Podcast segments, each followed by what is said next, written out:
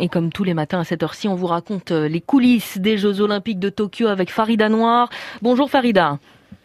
Bonjour Marie. Et ce matin, vous nous emmenez dans les coulisses de l'abandon de Simone Biles, la gymnaste américaine superstar qui a craqué hier lors de la finale du concours général par équipe et qui est forfait, on l'apprend ce matin, pour le concours général de demain.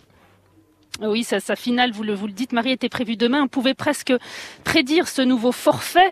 Des démons dans ma tête, c'est euh, ce qu'avait déclaré Simone Biles euh, après euh, sa finale hier. Et je peux vous dire que personne ne s'attendait à ça au gymnase de l'Ariaki à Tokyo. En fait, la compétition euh, démarrait. Elle passe son premier agrès, le, le, saut de cheval, où elle décroche une note moyenne. Puis elle sort du tapis, parle avec ses entraîneurs. I can't get up there. Je ne peux pas y aller, dit-elle à son équipe. Elle arrête. Des tribune, je vois la superstar qui enfile son survêtement blanc. Elle encourage ses coéquipières, elle, elle les aide à porter le matériel lors, lors, des rotations. Elle ne semble pas blessée. Non, sa, sa souffrance est dans sa tête.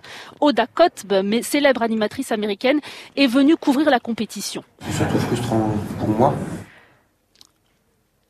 On va écouter Oda Kotb, célèbre animatrice américaine, qui est venue couvrir la compétition tout de suite. On est sous le choc. Elle a traversé beaucoup d'épreuves, le traumatisme avec Larry Nassar, le médecin de l'équipe nationale qui l'a abusée sexuellement. Et elle est toujours restée forte et digne. Quelque chose s'est passé.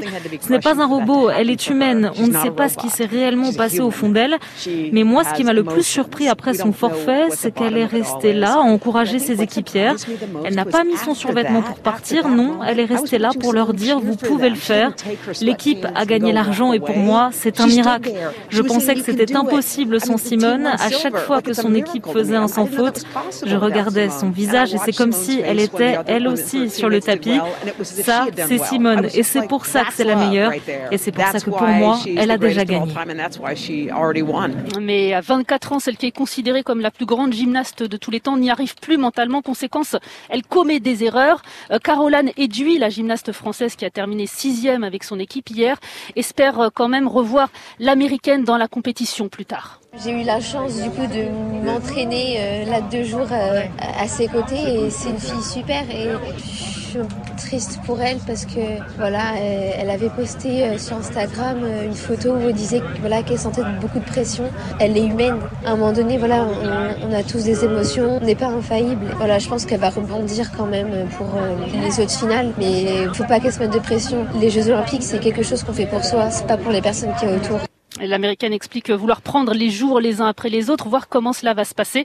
Mais sa décision est donc prise pour demain. Demain, elle sera donc forfait pour le concours général. Mmh. Et il lui reste encore quatre finales, Marie. Farida Noir, merci.